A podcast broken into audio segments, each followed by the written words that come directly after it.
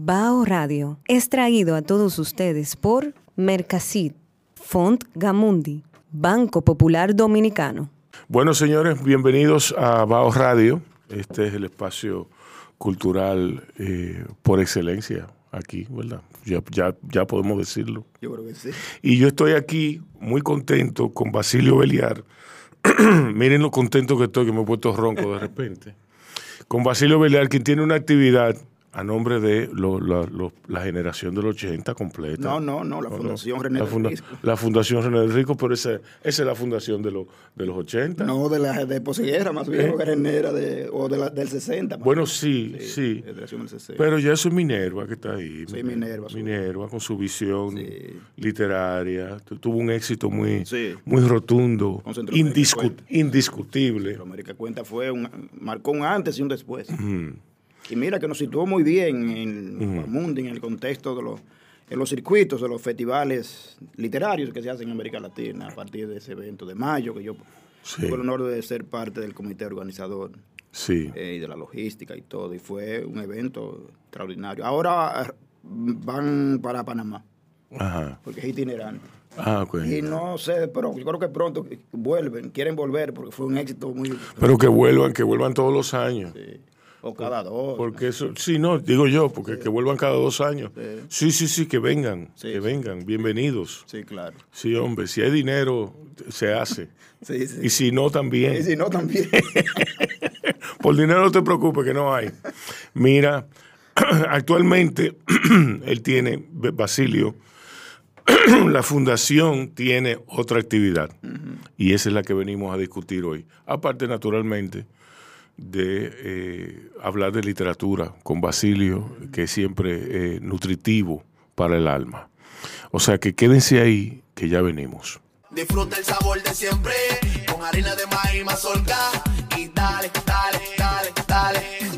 La vuelta al plato. Cocina arepa, también empanada. Juega con tus hijos, ríe con tus panas. Disfruta en familia, una cocinada. Tu mesa la silla nunca tan contada. Disfruta el sabor de siempre con harina de maíz mazorca y dale, dale, dale, dale. La vuelta al plato, siempre felices, siempre contento. Dale la vuelta a todo momento. Cocina algo rico, algún invento. Este es tu día, yo lo que siento. Tu harina de maíz mazorca de siempre, ahora con nueva imagen.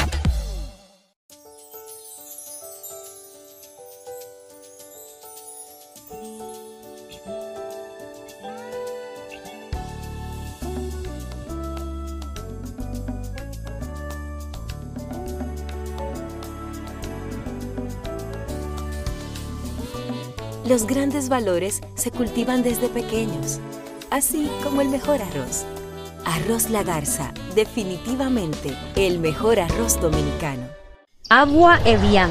Renueve tu ser y vive la experiencia única de beber del manantial de la vida y siente cómo tu cuerpo se revitaliza con cada sorbo. Agua Evian. Frescura que te inspira. En Autoferia Popular, montarse en un carro nuevo se siente así.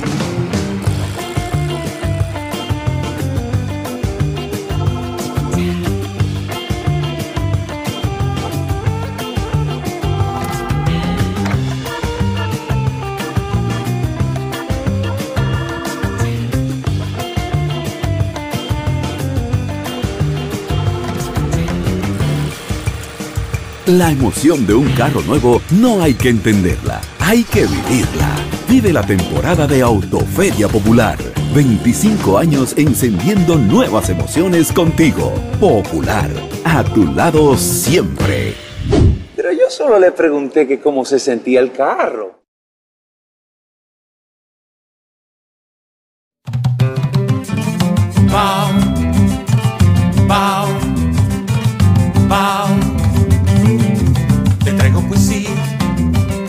Sabor, flor de caña dulce, jugo de limón.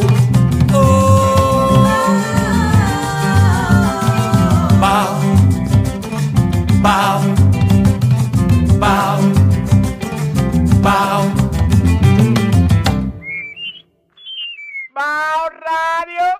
Comparte, recuerda darnos tu like y activar la campanita para notificaciones. Seguimos en Bao Radio con Basilio Beliar. Mira, Eh, háblame de la actividad del sábado. Bueno, el próximo sábado en el Jardín Botánico Nacional, de 9 a 12, tendremos el primer festival Poesía en el Jardín. Así lo hemos denominado porque justamente, justamente se va a hacer en el Jardín Botánico. Fue una idea que a mí se me ocurrió a partir de una, un reportaje que yo leí de España, de donde se hace una, un festival así en, en un jardín de manera itinerante. Y yo se lo propuse a Minerva como presidenta de la fundación que hiciéramos algo así. De inmediato ella dijo, sí, sí, yo lo conozco, yo fui, así que vamos a hacerlo. Hazme la propuesta. Bueno, y así fue. La idea es que, mm, digamos, hacer que los poetas se pongan en contacto con la naturaleza y qué mejor lugar que el pulmón de la ciudad que es el jardín botánico, ¿no? Uno de los pulmones. Uno y otros. La idea también es que se haga itinerante. No sé cómo, cómo sería la, la la receptividad del público. De que podamos cada año hacerlo, eh, por ejemplo, en el Parque Iberoamérica, en el Mirador Sur, eh, en el Parque del Este Sí. y en sí. otros lugares de una Más céntrico, quizás. Sí, más céntrico. Y ayer se me ocurrió, porque alguien me dijo, en Santiago también hay un jardín botánico. Ah, pero mira qué bien. Yo pienso que podemos hacerlo aquí y en Santiago, un día aquí y otro día en No, y Santiago. quizá en el Parque Mirador lo puedan hacer. En uno de los parques miradores. Sí, porque hay el sur, el norte, el otro, ¿no? Sí, el este. el ¿no? del este. Sí. Y yo pienso que es una gran ocasión, una gran oportunidad para que los poetas y los, y los capitaleños Ujú. valoren en su justa dimensión la importancia que tienen estos parques. Sí. eh, para no solamente para la caminata, para caminar, sino también para respirar aire puro, un momento en que hay tantos tapón, tapones, Sí, sí. cuestión en el tránsito. Y una manera también de, de- de conjurar el estrés, eh, la rutina, ponerse en diálogo con la naturaleza, disfrutar de- del, del aire, del clima, de, de este espacio, eh, valorar eh, lo que es, eh, digamos, lo que son los árboles, el agua, los ríos. Es decir, que más bien es un festival como de la palabra, de la poesía y de la ecología, ¿no? Del medio ambiente. Exacto. Y yo pienso que, que a partir del próximo año, pues habrá más apoyo, digamos, más impacto, porque este sería el primero. Y ojalá lo sigan haciendo otra, otras, otros países, que se siga haciendo en otros lugares. Sí. Pero la idea inicial es esa, o la filosofía de este festival es ah, valorar el papel que ejerce estos espacios, ¿no? Eh, Este parque ecológico como es el, el- el- el Jardín Botánico Nacional. Vamos a leer en tres, vamos a hacer tres, eh, tres lecturas. Ajá. Es decir, haremos tres estaciones o paradas. Y la primera sería debajo del Samán, que es la prácticamente la entrada de- del Jardín Botánico. A las 9 de la mañana, a las 8.45 eh, esperaremos los poetas, a los invitados también, porque también no solo leerán los poetas, sino que también habrá un público que irá a escuchar, a oír, a ver. Y luego nos pla- desplazaremos a pie, menos de medio, medio kilómetro más o menos, a lo que se llama Los Helechos, que es un espacio formidable que ha, ha acondicionado la Fundación Eleo Jiménez, donde está la cascada, los helechos, y han creado ahí una especie como de galpón y de carpas, con, donde uno puede incluso conectarse con internet, donde hay un código QR para, para, para ver y conocer el nombre de los árboles, de, de los espacios del jardín botánico. Y luego habrá una tercera parada que sería la de donde están los pinos y los bambúes, una especie casi de, túnel, ¿no? sí, sí. Muy fresco. Ojalá Sí. y no llueva porque ese sería un espacio ideal. No, no va a llover. No, no, no, te, no te- Diablo, qué vaina. Este, este, este, tú no pones que aquel escritor. Bueno, pero también disfrutaríamos de, Fatal, coño. también disfrutaríamos de la lluvia, que es, Sí, no, pero. es lo ideal, ¿no? Sí, lleve sombrilla por si acaso. Por si acaso. Sí. Pero pienso que sí, que es un, un lugar eh, ideal. Yo pienso que al público le va a gustar. Sí, Porque también nos permite la meditación espiritual, sí. eh, contemplar el- los árboles y también oír el ruido del, del- del bosque, Sí. el- eh, las- los cantos de los, de las- Sí. los pájaros, de las aves Y oír buena poesía. y oír buena poesía. Oír buena poesía. ¿Cuáles son los poetas que se darán cita? Bueno, muchos. Yo diría que unos 45, 40 ya confirmados. Y aquí hay 45 poetas. Sí, hay jóvenes, hay muchas mujeres, hay Sí. ya más consagrados, desde José Mármol, Mateo Morrison, José Rafael Antigua, Tú estás, Zulema hablando, Álvarez, tú estás hablando de los pilares de la cultura Plinio, dominicana. Plinio Chaín, este, ¿quién más? Este, Ángel Hernández, eh, Minerva del Risco, eh, Homero Pomarol, de Nuevas Sí. Generaciones, eh, Isis Aquino, Duleidy Rodríguez. Qué bien. Hay muchos jóvenes. Quizá aquí no se ha dado, no se ha dado un evento de esa naturaleza No, que, que aúne todas las generaciones de poesía disponibles.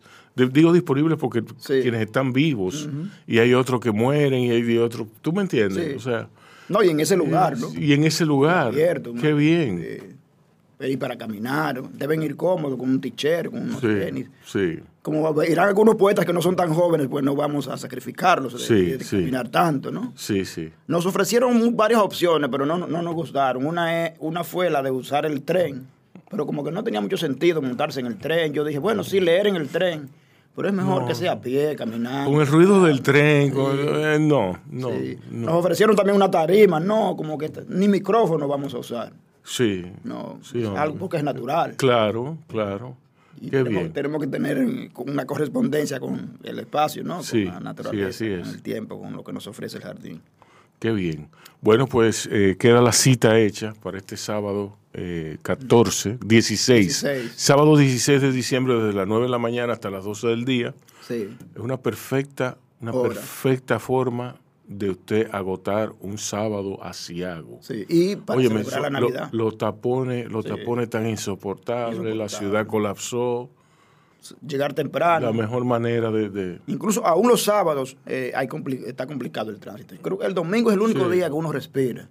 Pero también es una manera de celebrar la Navidad. acaso- sí, así es. Y también casi coincide con, justamente con, decía Minerva, con la muerte de René del Risco, Sí, eh, que murió un 21 de diciembre Sí. del 72. así es. Y la fundación que auspicia este evento, pues lleva su nombre. Sí, qué bien, qué bien. Basilio, y cuéntame de, de tu literatura, ¿en qué estás? Bueno, yo, tú sabes que yo escribo muchos artículos, Sí, va, ensayos y artículos. pero una recopilación de esos Sí. artículos en un libro, qué Un- sé yo. Ya lo he hecho. Una vez yo publicaba artículos en, en el día. A mí me dicen, a mí me dicen 15 que... Sí, me, me han dicho que recopile mis artículos, pero a mí, a mí francamente me agota No, eso. yo lo hice, se llama Ritual de las Ideas. Sí. Eran cortos, Sí, eh, uno los reúne. Eh, se lo da un editor. Sí, yo pienso, me- siempre la gente me dice, reúnelo, hay que hacerlo cada cinco años o cuatro, porque Sí. si lo deja para, para No, 20 años sí. nunca lo hace. Sí, Luego, ¿y por dónde empiezo? ¿Qué hago? Hago un resumen, hago una síntesis, un- una selección, en fin. Es, es un poco complicado. Pero no desestimen el papel que ejercen hoy los periódicos, sobre todo los digitales, sí. con estas opiniones, porque ya uno hoy publica el artículo y lo comparte en, la- en las redes, por Exacto, WhatsApp, por sí. Twitter, etcétera. Y no olvidemos que el, el- el ensayo hispanoamericano, el periodismo literario, tiene una gran deuda con esto, con los periódicos, Sí. con los suplementos culturales. Así es. Y todo, desde Ortega Gasset, que fue un, un filósofo, también hizo filosofía en los periódicos. Y luego reunían los artículos, El, los ensayos. el nivel de los periódicos antes Sí. era, era considerable, Sí. comparado con, lo, con, lo- con el de ahora. Sí, y el nivel de debate, inclusive la altura del debate, eh, la gente entendía que eran enemigos a muerte los, los, los debatientes. Y no era así, eran, eran profesionales de la palabra que eh, podían juntarse, podían juntarse y, y debatir y, y- y- y en ese, en ese, en ese sentido poner, la- poner las ideas en, en el foro, en esa pelea de gallos, y luego sentarse a, a disfrutar de un pernot. Bueno, eh, yo pienso que sí, este, el periodismo literario, cultural que se ejerció en, los peri- en las, las revistas culturales sobre todo, fue fundamental para dinamizar, eh, digamos, el panorama intelectual de América Latina. Desde Darío y Martí que hicieron periodismo, Exacto. Hasta Unamuno, Ortega, Octavio Paz, que fundó dos grandes revistas en México, Plural y Vuelta. Sí. Ahí están los grandes debates intelectuales. Sur, donde Sí. Borges, las hermanas Ocampo, eh, la revista Orígenes de, de Cuba. Con, No, la cultura revistera, la cultura revistera baña la literatura. ¿Va? Baña la literatura. Ah. Sí. Sí, no, y, y tú sabes que nosotros nos formamos en, en cierto modo, y sobre todo los escritores que venimos de provincia, con ese, ese papel que ejercieron los suplementos culturales, donde hubo una época en que todos los periódicos tenían un suplemento cultural, sabatino o dominical. Y era una manera también, como decía Bruno Rosario Candelier, de suplir, ¿no? Porque tú eh, ahí en los periódicos leías artículos, ensayos de crítica literaria, poemas, cuentos. El último suplemento que sobre- el último su- suplemento que sobrevivió fue Isla Abierta, ¿no? Sí. Eh, sí, que fue inclusive posterior a Ventana, su, su Sí, en el 81, cuando se fundó el periódico Hoy. No, no, pero, pero, o sea, me Sí. refiero a su salida de circulación. Bueno, está Areíto del periódico Hoy. Areito, exacto. Aunque no es estrictamente literario. No, pero bueno, pero Sí, cumple eh, una función. Sí, sí, hay artículos de literarios, históricos. Yo empecé, yo, yo, yo era columnista de Ventana eh, y luego... Cuando estaba Doña Mariana. Sí, no, pues, de- doña, Mar- doña María es la figura señera Sí. de Ventana. Luego estuvo eh, Saida Corniel. De un tiempo. y luego estuvo Ruth Herrera. Su- creo que estuvo también Alana Lócuaro por poco tiempo. Sí, sí, Y luego Luis Beiro, ¿no? Exacto, Ajá. exacto. Pero ahí también hubo un gran suplemento que fue Biblioteca de José Rafael Antiguo. Exacto. En la etapa del listín diario, en formato grande. Eh, y que, bueno, fue un suplemento, eh, digamos, paradigmático. Duró 20 años, Sí, del 83 al 2003. Yo recuerdo que la clausura, él, para la clausura él hizo un evento en la zona colonial, e hizo un número especial. Ese, pero fue un, un suplemento itinerante, empezó el nuevo diario, luego lo llevó a, última hora, ¿de acuerdo? sí. y luego sí. finalmente al listín diario. Fue un, un gran suplemento. El, la- el Nacional tenía uno que lo dirigía Bonaparte Cotoro Piñeiro. Sí. Y Coloquio del periódico El Siglo, donde yo publiqué mis primeros artículos, que lo dirigió Bruno Rosario Candelier. Ahí estuvo Marcio Veloz, Andrés Le Mateo. Fue un gran suplemento, pero lamentablemente duró dos- firmas, firmas, firmas pesadas. sí, dos o tres años, de 89 al 91. Y así, ¿no? Casi todos los periódicos, eh, aquí del, del periódico La Noticia, que Sí, hoy dirigió. Mateo Morcio durante Mm. más, de, más de 30 años.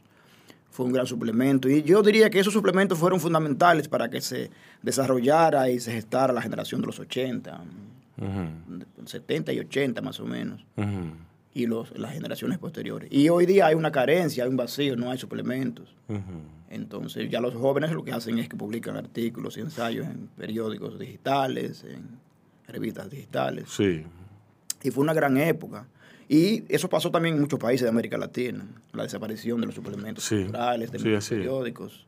Y hoy el mundo ha cambiado mucho. Pero era un estímulo, eh, era una manera también de que el joven escritor quisiera ser escritor, quisiera publicar, anhelara un día estar, ver su nombre en letras de molde, ¿no? sí. en los periódicos, eh, un estímulo para la familia, incluso ver sus fotos, su, su firma.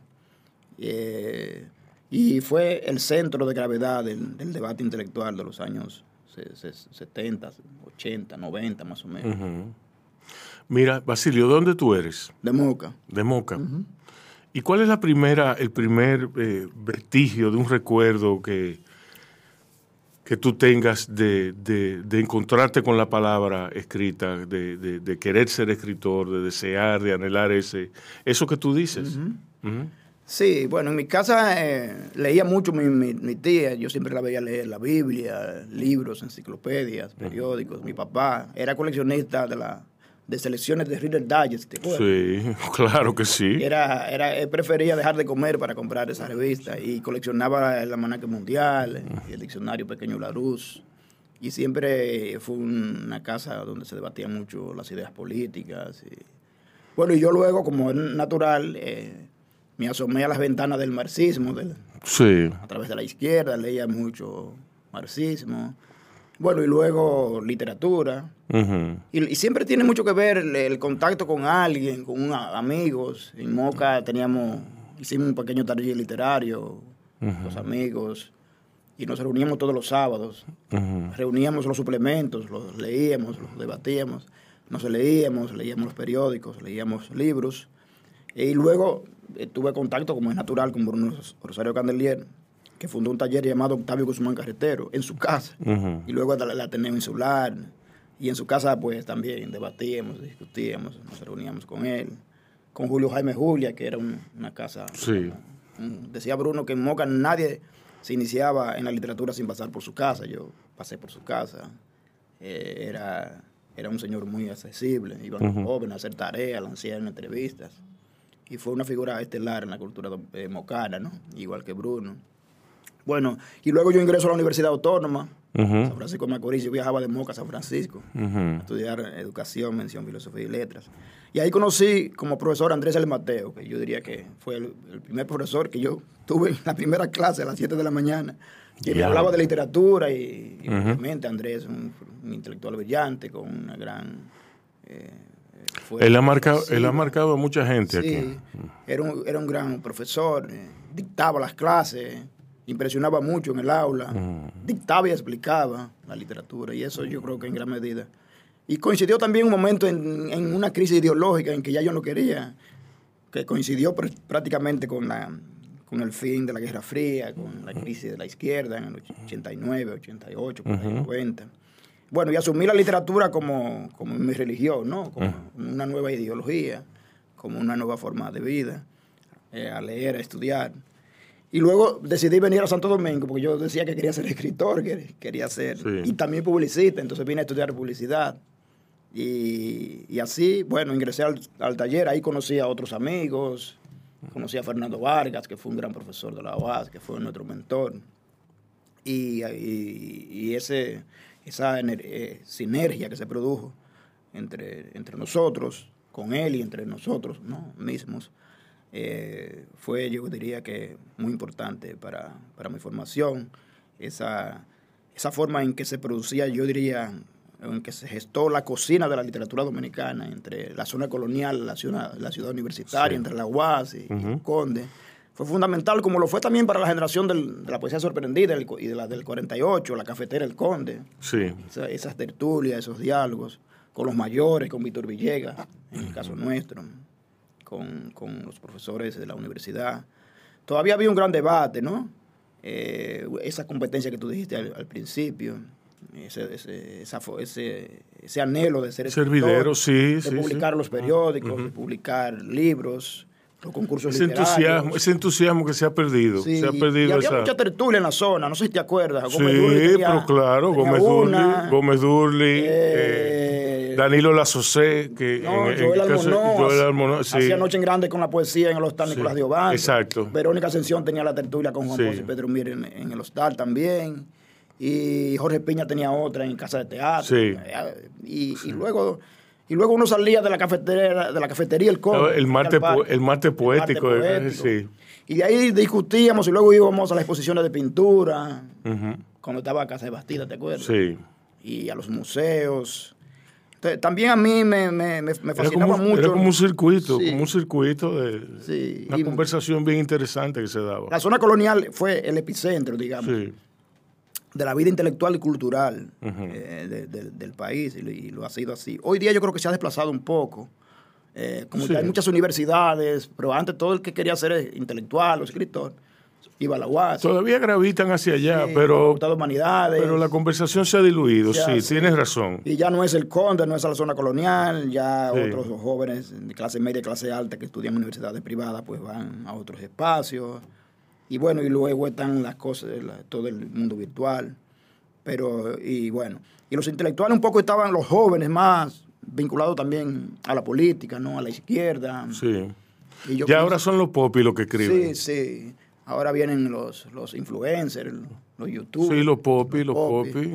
Los popis son los que, los que, los que tienen Era ganas la de época escribir. en que uno se sentía mejor o, o entendía que era más eh, importante andar con el libro debajo del, Exacto. brazo, ¿verdad? La Eso- literatura de sobaco, como con un librito. Yo recuerdo que yo andaba en autobuses en esa época y yo no salía sin un libro. Era siempre. Y yo leía en los autobuses con un lapicero. Claro, Todavía tengo yo los claro. libros que, se me dañaban. Todavía, Sí. Y yo leía en los autobuses, en el... eh, todavía yo, metro. yo salgo así. Sí. Ojo, yo salgo así. Sí. de vez en cuando, muy de vez en cuando, yo salgo así. Sí, pero. y yo salgo con mi lapicero y mi libro. Cuando yo sé, por ejemplo, que, que voy al médico, que voy a. de esas. Sí. De esos Ah, no, claro, yo me llevo un libro. Yo me llevo un libro, pero eh, antes, Ahora se llevan el celular. antes, sí, antes, yo no sé cómo pueden. Antes, eso era eh, símbolo de, de- de un izquierdismo, de un de eso y tener los poemas, tener los poemas en un fajo de papel envuelto. eso. del brazo. Sí. Un. Una chacabana y tú ibas con una chac- sucísima ahí en el cuello. Bueno, los izquierdistas más, eran, el símbolo era una bota, Sí, una, una un bota. jean, un sí. pantalón amarillo, Sí. la barba. Pero en gran medida Sí. también yo pienso que, y eso va en beneficio de la, de los- de la izquierda, creaba el hábito de la lectura. Aunque Claro. no leían manuales, pero leían, leían libros, leían marxismo, pero leían. Aquí na- no, Y- pero, pero, pero ven acá, y algunos espérate. leían literatura Pero soviética. pero- espérate, pero que no, no hay nada malo en eso. Exacto, sí. ¿Tú me entiendes? En un país donde no se lee, Sí. leer comunismo, leer, no, no, no hay nada malo en Y eso ello. es literatura. Ahora, si tú dejas que te endoctrinen, Ah, pues ya. Eso es ya, ya hay problema. Sí, Yo me formé con, los con los rusos, claro. Con Gogol, Pero con, que, claro, con, con, con Dostoyevsky, Con Tolstoy. con Tolstoy, con, Go- con, Chekhov, con Turgenev. Ya, ¿y qué tú quieres? Esa es la gran literatura del siglo XIX. exacto, o sea, La literatura realista en Rusia fue fundamental en el realismo de la novela del siglo XIX. Francia y Rusia. sí, así es. Entonces, fue, fue muy importante eh, el papel que ejercieron los, los, los- esos, esos escritores, ¿no? Eh, algunos, bueno, lo que pasa es que muchos izquierdistas entonces no terminaron siendo escritores ni poetas. Sí, O cuando lo eran, eran hacían una literatura panfletaria. sí, Pero en gran medida sí crearon el hábito. O por lo menos el- la voluntad de ser intelectual. ujú. o de, de- Bueno, de sí. asumir un pensamiento político, un pensamiento intelectual. Otros se fueron por la disidencia, clarísima, Sí. como Solzhenitsyn y, y, bueno, hay, hay, hay una serie de escritores, Sí, tardíamente. Bueno, ganó el Nobel. sí, Pero fue el gran último testigo ¿no? de, la, de lo que fue lo- el Gulag, de- del estalinismo. Y él lo denuncia en sus libros, bueno, El archipiélago Gulag y otros escritores. Bueno, y también algunos leíamos La madre de Máximo Gorky, Sí. Gorky, ¿te acuerdas? sí, O Así se templó el acero de Nikolai Ostrovsky, diablo, sí, que era el libro que templaba a los izquierdistas en Sí, la cárcel. que Lo sí. leyó Jorge Blanco cuando estuvo en la Sí. cárcel, yo recuerdo. Entonces, eh, así, eh, el- así, eh, ¿cómo se llama el otro? Reportaje al pie de la horca de Julio Fusik. diablo, o, o Vivir como él de Guyen Van Troy. sí. Eran los libros que se, que se leían. que se- El enemigo, el enemigo de David Green. Sí, ah, mira, ese menos lo, lo recuerdo. Sí, eso era un clásico. Ese me lo dio mi mamá. Mira, para que sepa qué es lo que dicen. Entonces, bueno, pero esa era una literatura, ¿no? Sí. Y había buena literatura. No, porque también. no, y eran, y eran escritores de mucho rigor. Sí. Eran escritores de mucho rigor. Y muchos se publicaban en Cuba, en Sí. las Américas, ediciones Huracán. Ujú. Qué bien. Llegaban aquí, ¿no? Qué bien. Señores, pues Basilio Beliar es una fuente inagotable de conocimiento y de experiencias y de literatura. Eh, vayan a esta actividad, será el sábado 16 de 9 a 12 del día. Unos poetas, unos 45 poetas, de, recitando sus poesías en el ambiente eh, bucólico que, que es el Jardín Botánico de República Dominicana, de Santo Domingo, ¿verdad? Eh, gracias por estar aquí. Gracias, Rubén, por la invitación. Espero Más, que vaya. más tarde te vamos a invitar eh, a Duros y Canallas. ¿Qué es eso? Eso, no- eso- eso es un podcast, un podcast literario que hay aquí. Duros y Canallas. Pero está bien, ¿eh? Sí. ¿Y ese título de dónde viene? Eso fue Rey Andújar que se lo Ah, puso. Mira, eh, gracias por estar aquí. No, a ti por, la- por invitarme. Y espero que, que, que, nos, que nos apoye, que, Claro que sí. que vaya. Claro que sí. Sí. A ustedes cuídense y cuiden a otros. Comparte, recuerda darnos tu like y activar la campanita para notificaciones. Bao Radio es traído a todos ustedes por Mercasit, Font Gamundi, Banco Popular Dominicano. No se pierdan este sábado 16 de diciembre el primer festival Poesía en el Jardín. cuenta con el auspicio de la Fundación René del Risco, con más de 45 poetas que engalanarán el Jardín Botánico Nacional. De 9 a 12 del mediodía, los esperamos. Acá tenemos Faruk y la Cabra, ganador del cuarto premio El Barco de Vapor Caribe, una novela de aventuras donde vamos a viajar a Bangladesh, al desierto, a la India, llena de villanos, de héroes y también de mucho amor. Está disponible en los canales de SM Dominicana y también en la tienda virtual tupunto.com.do. Bao Media Group. Podcast. Coberturas. Documentales. Reserva tu espacio con nosotros. Escríbenos vía DM. Un corito no tan sano. Disfruta el sabor de siempre con harina de maíz mazorca y dale, dale, dale, dale. La vuelta al plato. Cocina arepa, también empanada. Juega con tus hijos, ríe con tus panas. Disfruta en familia, una cocinada. En tu mesa la silla nunca tan contada. Disfruta el sabor de siempre con harina de maíz mazorca y dale, dale, dale, dale. Vuelta al plato. Siempre felices, siempre contento. Dale la vuelta a todo momento. Cocina algo rico, algún invento. Este es tu día, yo lo que siento. Tu harina de maíz mazorca de siempre, ahora con nueva imagen.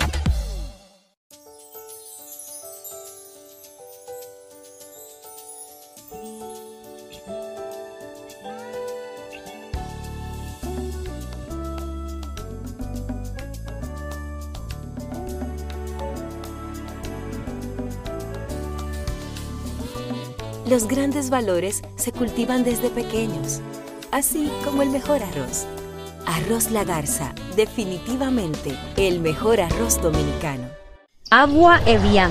Renueve tu ser y vive la experiencia única de beber del manantial de la vida y siente cómo tu cuerpo se revitaliza con cada sorbo. Agua Evian. Frescura que te inspira. En Autoferia Popular, montarse en un carro nuevo se siente así.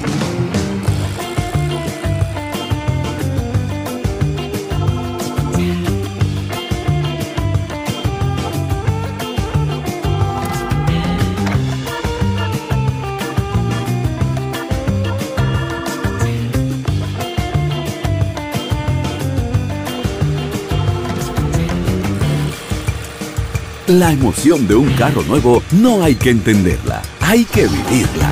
Vive la temporada de Autoferia Popular. 25 años encendiendo nuevas emociones contigo. Popular, a tu lado siempre. Pero yo solo le pregunté que cómo se sentía el carro.